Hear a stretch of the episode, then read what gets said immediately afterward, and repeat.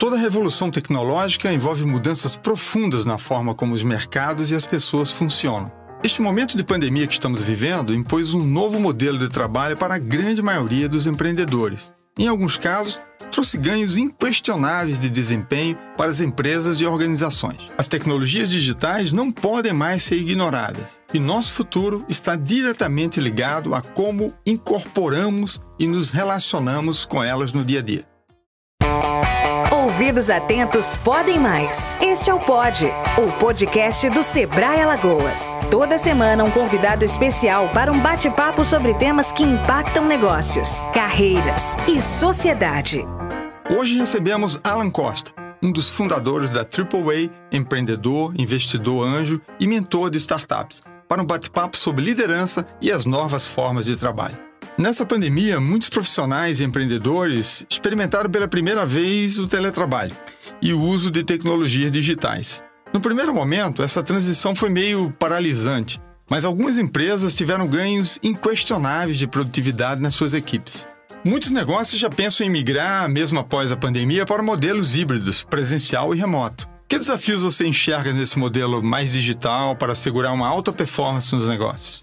Vinícius, bom dia, boa tarde, boa noite para os nossos ouvintes aí. É um prazer estar aqui com, com vocês, né, discutindo um tema que é tão relevante. É, o grande desafio é, de adaptação nesse processo é, não é diferente do desafio que a maioria das empresas vinha enfrentando quando nós falávamos desse processo de transformação digital que você mencionou na sua fala. Né?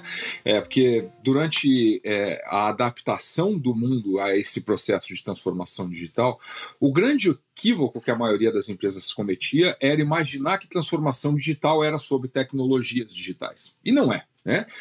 Transformação digital é um ajuste de mentalidade na forma como as empresas operam, claro, para aproveitar as facilidades que são trazidas por todas essas tecnologias, principalmente aquelas que nós chamamos de exponenciais, né? que se tornaram amplamente disponíveis, muito baratas e muito fáceis de serem utilizadas por todo mundo. Só que não adianta nada você agregar tecnologias digitais com uma mentalidade retrógrada. Né? Então eu tenho aquele processo que é um processo é, analógico, é um processo que não funciona bem, e eu vou lá e coloco uma tecnologia para informatizar. Isso não tem nada a ver com transformação digital. Transformação digital é você mudar a forma como você pensa para adequar o mundo à nossa volta a esse novo mundo que faz uso dessas tecnologias.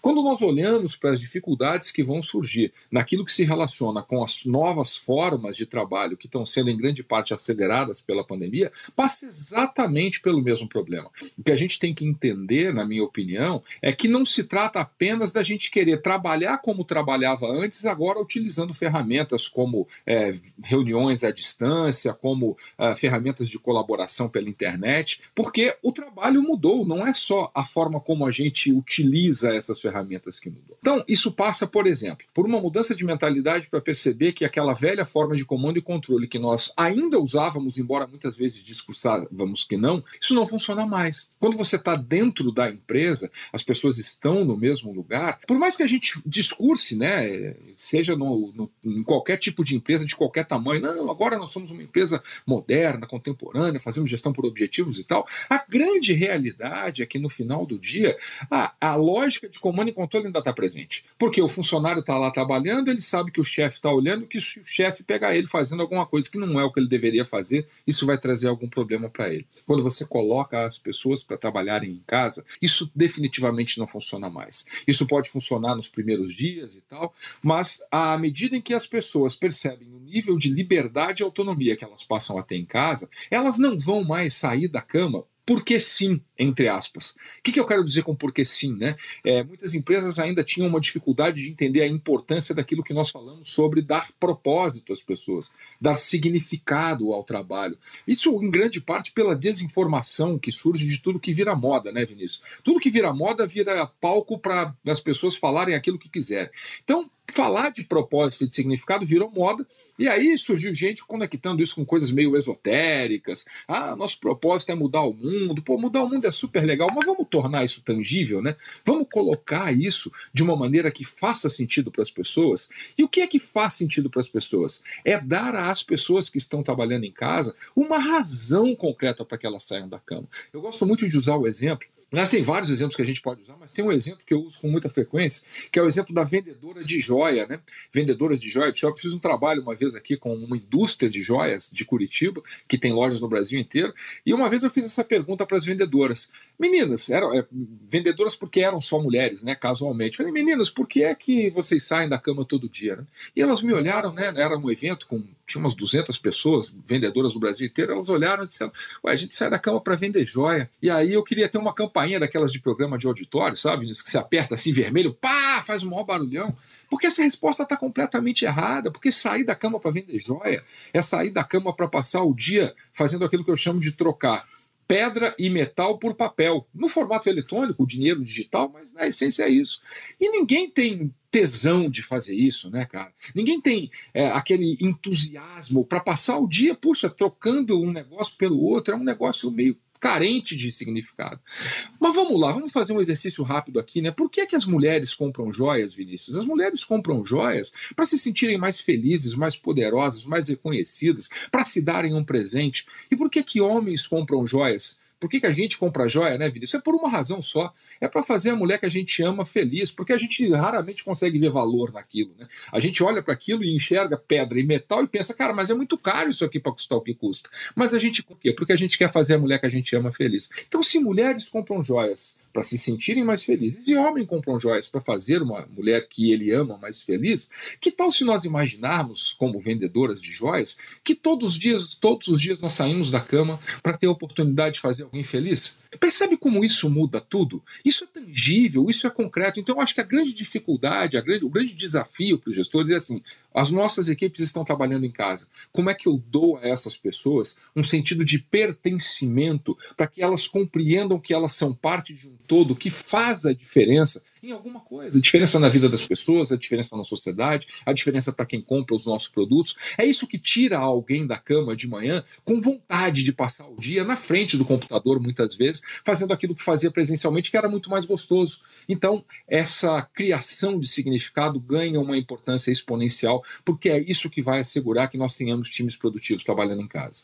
Nós vemos um esforço de incluir no teletrabalho ferramentas de controle do uso do tempo. Softwares e aplicativos estão sendo desenvolvidos para contar cada fração de segundo que você está dedicado ao trabalho online. Enquanto isso, você traz o propósito como grande motivador desse engajamento que gera resultados excepcionais. Eu acredito que o caminho é esse mesmo. Mas você também tem falado muito dessa inevitável convivência com as máquinas inteligentes, os chamados robôs, né? Que a gente sempre tende a imaginar de maneira antropomórfica, né? Ou androides na forma humana, né? Mas o fato é que eles já estão em diversas partes, de diversas formas, e cada vez mais vamos compartilhar nosso dia a dia com essas inteligências que nos assistem. Como isso impacta o mundo do trabalho? Vinícius, essa é uma outra é um outro aspecto né, da nova organização do trabalho que tem que ser desmistificado. A gente ouve falar muito que os robôs vão roubar os nossos empregos, a gente tem medo de perder o emprego para o robô, etc. e tal. E aí eu vou dar um dado só de realidade para quem está nos ouvindo, para mostrar como isso não é verdadeiro. Vamos olhar os Estados Unidos, que é o país do mundo, ao lado da China, que mais adota o uso de robôs, inteligência artificial, essas coisas todas. Isso já é um processo que vem acontecendo há muitos anos. E quando você olha para o número, para o dado de desemprego dos Estados Unidos ao longo dos últimos anos, o que é que a gente observa? O desemprego caiu. Ou seja, quanto mais eu estou usando robotização e inteligência artificial, mais o desemprego está caindo. Por quê? Porque a falácia de que a tecnologia destrói empregos, ela não é verdadeira. A tecnologia, na verdade, ela cria riqueza, ela ajuda a criar oportunidades, novos negócios. É, se o ouvinte parar para pensar, imagine aí 5 a 10 anos atrás, o mundo em que nós vivíamos e o mundo em que nós vivemos agora. Imagine a quantidade de coisas que existem agora, que nós usamos usamos cotidianamente não usávamos há 5 ou 10 anos atrás. Essas coisas todas criam oportunidades, precisam de pessoas para trabalharem, para atuarem, etc. E tal.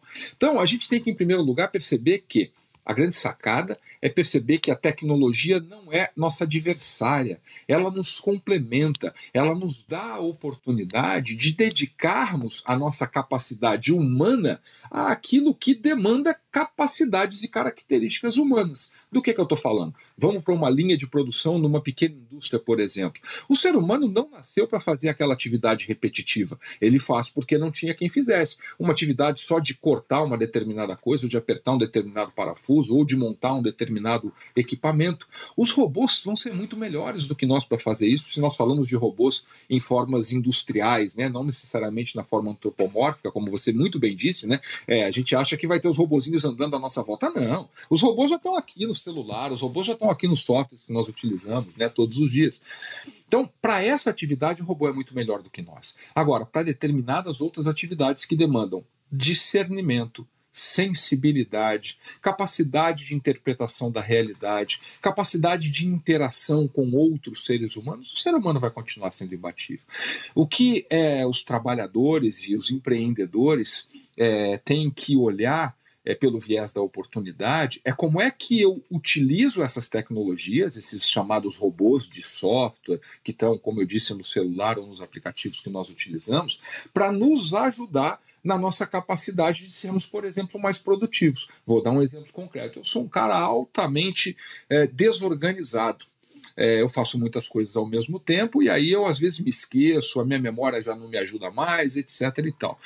O que, que eu faço para me complementar? Eu uso robozinhos de software que estão aqui nos aplicativos que eu utilizo para organização diária, para organizar a minha agenda, para me lembrar de coisas que eu preciso fazer, que resolvem a minha vida. Então eu com o celular eu lembro de alguma coisa, eu gravo na hora um, um, um arquivo de voz ali. Puxa, eu tenho, o Google me ajuda a me lembrar de tal coisa. É, faz isso para mim amanhã às três horas da tarde.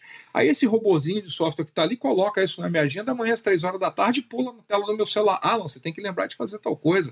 Cara, isso é, é, é sensacional, porque é, suplementa as nossas é, os nossos pontos fracos, né? E nos torna capazes de explorarmos ainda melhor os nossos pontos fortes. Eu acho que essa é a grande sacada. É não olhar para a tecnologia como um adversário, mas como um complemento, algo que pode nos ajudar a nos tornarmos, como seres humanos, ainda mais produtivos, ainda mais efetivos e mais capazes de utilizar essas nossas habilidades humanas. Você tem falado de algumas características da dimensão humana necessárias para enfrentarmos esse futuro, esse século XXI que está aí mais acelerado como adaptabilidade, o protagonismo e o questionamento. Eu gosto muito desse ponto do questionamento, porque se há uma coisa que devemos nos desapegar nesse momento são as certezas. Precisamos ter mais clareza para ver os futuros possíveis. O que mais poderia nos ajudar além dessas características que você menciona? Vinícius, você pegou naquela que eu acho que talvez seja a mais relevante de todas, né? A habilidade de questionar o mundo à nossa volta. Eu costumo dizer, né, quando me perguntam sobre isso aí nas palestras e podcasts, que eu aprendi ao longo da vida a não ter problema nenhum com pessoas que mudam de opinião, mas eu desenvolvi certo pânico de gente que tem muita certeza. Porque, como você bem disse, o mundo em que a gente está vivendo, especialmente no mundo que vem depois da pandemia, é um mundo de incertezas. A gente não sabe o que vai acontecer. Eu tenho repetido isso à exaustão. A única coisa que nós não podemos fazer é achar que a hora que passar a pandemia, a gente vai pegar o tabuleiro do jogo que a gente estava jogando, vai remontar esse tabuleiro do mesmo jeito com as mesmas peças, com as mesmas com a mesma lógica e vai sair jogando. Isso não vai acontecer. Essa, essa é a única certeza que nós temos. Não vai ser como era. Agora, como vai ser? Não sabemos. Nós vamos construir esse mundo novo, nós vamos entender como é que esse mundo novo vai funcionar. Então a gente fala da habilidade de questionar a realidade à nossa volta, a gente fala da necessidade que, que talvez seja também uma das mais é, necessárias hoje. E veja que curiosidade, né, é, Vinícius, porque são coisas que a gente não aprende na escola, na faculdade, nos cursos de pós-graduação que nós fazemos. São coisas que são inerentes ao humano, de novo conectando com o que nós falávamos quando falávamos dessa interação homem-máquina. Né? Essa capacidade de adaptação e essa velocidade que vem junto com a capacidade de adaptação são absolutamente imprescindíveis para esse profissional do novo milênio, para a gente usar uma expressão que está na moda, mas principalmente para esse profissional pós-pandemia. Porque o jogo vai ser um jogo de velocidade. Eu vou ter que estar muito atento como empreendedor àquilo que está acontecendo nesse ambiente, às mudanças de comportamento que estão sendo trazidas, porque são essas mudanças de comportamento que vão sinalizar oportunidades. Exemplo concreto: as pessoas não estão se dando conta da quantidade de solteiros e solteiras que nós vamos ter depois da pandemia. As pesquisas estão mostrando o seguinte: é, os números de divórcio, separação cresceram exponencialmente. Por quê? Porque quando você está no dia a dia correndo cada um para um lado, etc., os dramas familiares vão para debaixo do tapete com muita facilidade, ficam em segundo plano, porque a gente gosta de fugir disso, né? Não é legal tratar disso, dói, né? Só que quando está todo mundo em casa, esses dramas afloram e isso está fazendo com que as pessoas se separem, o que é triste. Mas vamos olhar pelo viés da oportunidade, nós vamos ter um mercado gigantesco de pessoas solteiras, de pessoas que passarão a precisar consumir produtos para pessoas solteiras que não consumiam antes. Então nós vamos ter que estar olhando para isso para reagir rapidamente. Porque quem reage, o mundo não vai ser de quem reagir com soluções mais sofisticadas a essas novas realidades. O mundo vai ser de quem reagir mais rapidamente com soluções que ainda que talvez não sejam tão bem acabadas, mas que resolvam o problema. Tem um exemplo que eu também gosto de usar para ilustrar isso, né? É, isso foi contado por um amigo meu que mora em Belo Horizonte e ele se esqueceu do aniversário da mulher. E era no dia seguinte. Pô, ele falou: caramba, amanhã é aniversário da minha mulher, preciso comprar um presente para ela. Pandemia, estava no meio da pandemia, shoppings todos fechados, não tinha loja de lugar nenhum. O que, é que ele fez? Entrou na internet no site de uma joalheria, dessas que tem loja em tudo quanto é lugar do Brasil, uma joalheria grande. Um site lindo, maravilhoso, um e-commerce magnífico, com todas as fotos das joias em 3D, você rotacionava tudo e tal. Ele escolheu a joia no que ele comprou no botão comprar, o prazo de entrega era de sete dias. Ou seja, isso definitivamente não resolveu o problema dele, porque o aniversário da mulher dele era amanhã. Ele abandonou o carrinho como estava naquele site de comércio eletrônico super sofisticado e entrou no site de uma fábrica, de uma indústria, né, uma loja de bolsas, é, que nós todos conhecemos, aí tem no Brasil inteiro, é, é uma loja de, de grife, né, de, de, de, bom status. E ele entrou no site dessa, dessa loja de bolsas e não tinha um e-commerce para ele comprar mas tinha ali um botão, clica aqui para ver a loja mais perto de você. Ele clicou e descobriu que no shopping, a 10 minutos da casa dele, tinha uma loja. O shopping estava fechado, mas tinha o WhatsApp da loja. Ele abriu esse WhatsApp, falou com alguém, alguém atendeu do outro lado. Pois não, o que, que o senhor precisa? Ah, eu queria, precisava de um presente para minha mulher. A vendedora foi na loja fechada, fotografou as bolsas, mandou o preço, etc e tal. Ele escolheu a bolsa. Ele falou, mas eu preciso da bolsa para amanhã, porque é o aniversário da minha mulher. A mulher falou, não, não, senhor, fique tranquilo que em 30 minutos um motoboy estará na sua casa com a bolsa e a maquininha do cartão para o senhor fazer o pagamento. Percebe, Vinícius? Velocidade. Eu não preciso de um site de comércio eletrônico que custou milhões para fazer. Eu preciso entender a necessidade desse meu consumidor para poder entregar isso. E aí, uma outra, uma última competência que eu acho que é determinante, da qual as pessoas falam muito pouco, é a capacidade de conectar coisas, Vinícius. É, é, é meio subjetivo isso, mas é, quando a gente olha para o mundo à nossa volta, nós estamos diante de uma realidade com uma infinidade de informações que muitas vezes parecem desconexas o empreendedor e a empreendedora que vai ter sucesso vai ser capaz de estabelecer conexões que as outras pessoas não estão enxergando. Como, por exemplo, com o fato de que as pessoas vão se separar mais com a eventual necessidade de que essas pessoas possam consumir alimentação, serviços e coisas em casa que elas não consumiam antes.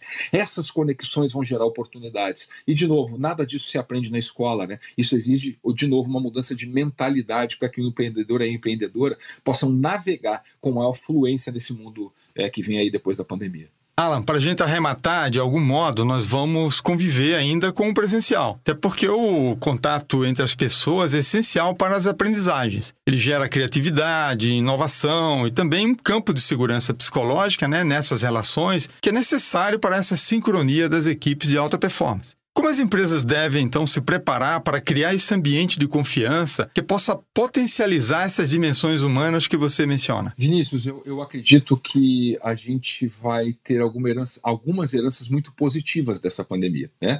sem jamais esquecer de toda a herança negativa, das mortes, de tudo de ruim que isso trouxe. Ninguém queria passar por isso, mas nós estamos sendo forçados a passar. E aí eu acredito que isso vai nos trazer algumas coisas que serão muito positivas como legado dessa pandemia. Uma delas, eu acredito, é uma busca muito, muito maior do que antes da pandemia pelo que eu chamo de humanização. No final do dia, o que nós estamos percebendo é que não adianta nada a gente nós criarmos negócios é, mirabolantes, milionários, nós termos toda essa tecnologia se nós não acordarmos para o fato de que, como humanidade, nós somos um só de que tudo aquilo que eu faço causa impacto na, na sua vida, na vida das pessoas que estão à minha volta e vice-versa. E isso, eu acredito, vai nos uh, nos permitir exercer essa humanidade de uma maneira muito mais efetiva. Como é que isso se conecta com os nossos negócios, com os nossos empreendedores e empreendedoras no pós-pandemia? Traga essa humanização de volta. Mostre para o seu consumidor, para o seu cliente, para o seu prospect, que apesar de toda a tecnologia à nossa volta, apesar de toda a digitalização desse mundo no qual nós estamos inseridos, o que faz a diferença continua sendo e cada vez mais continuará sendo o contato humano. Nada substitui isso. Nada substitui é, a certeza de que, embora apoiado e suportado por aplicativos, por pagamentos eletrônicos, por tudo isso, é, quando eu estou me relacionando com uma empresa, eu estou me relacionando com um ser humano do outro lado, com uma pessoa que me entende, que não me enxerga apenas como um número. É, a gente sempre a gente fala muito de inovação e inovação é aquilo que é raro né? não necessariamente aquilo que é tecnológico. E o que, que é cada vez mais raro nesse mundo de é, hiperestímulos e ultra tecnologia? É o contato humano. E quem é, conseguir é, conectar esse excesso de tecnologia com o ressurgimento da valorização desse contato humano, eu acredito que vão ser os grandes vencedores desse mundo pós-pandemia. Alan, super obrigado. Foi um prazer enorme ter você conosco, trazendo aos nossos ouvintes essas provocações tão necessárias. Cara, obrigado. Que legal, que bacana aí. Tamo junto. Um abração, velho. Você acompanhou o quinto episódio da temporada O Mundo Mudou. E você? Hoje conversamos com Alan Costa, um dos fundadores da AAA, sobre essa inevitável convivência entre homens e máquinas inteligentes. Sem dúvida, a capacidade de adaptação, de sentir e dar sentido, de conectar coisas, pessoas e dados e questionar é, em essência, o que nos diferencia. Sermos mais e melhores humanos nos fez chegar até aqui e ainda nos guiará por muitos anos. Obrigado a você que nos acompanhou até aqui. Na próxima semana vamos falar sobre como criar uma cultura baseada em dados para os pequenos negócios. Espero você. Até lá. Este foi o Pod, o podcast do Sebrae Alagoas. Saiba mais sobre nós em www.al.sebrae.com.br e nos acompanhe nas redes sociais. Sebrae Alagoas, a força do empreendedor brasileiro.